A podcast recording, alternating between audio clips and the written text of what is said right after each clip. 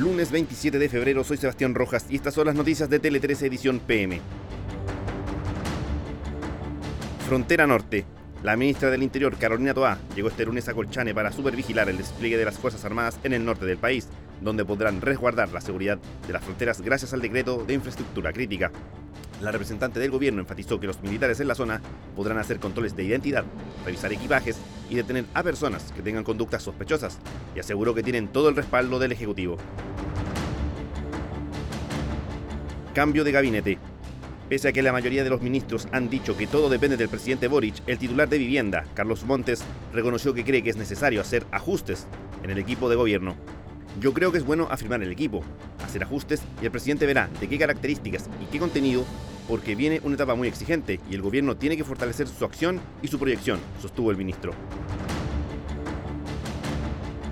Caso Tomás Bravo.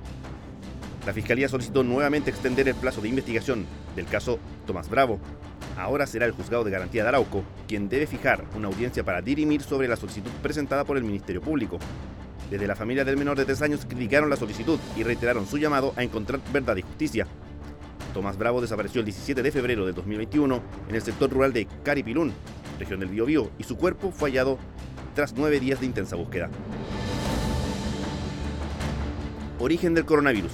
El Departamento de Energía de Estados Unidos afirmó que cree que la pandemia del COVID-19 surgió producto de una fuga de un laboratorio chino, pese a que la inteligencia norteamericana está dividida respecto al tema. El organismo se unió al FBI en su hipótesis de que la pandemia fue el resultado de un accidente de laboratorio en China, lo cual provocó rechazo de parte del gigante asiático, que alegó sentirse ensuciada por estas acusaciones.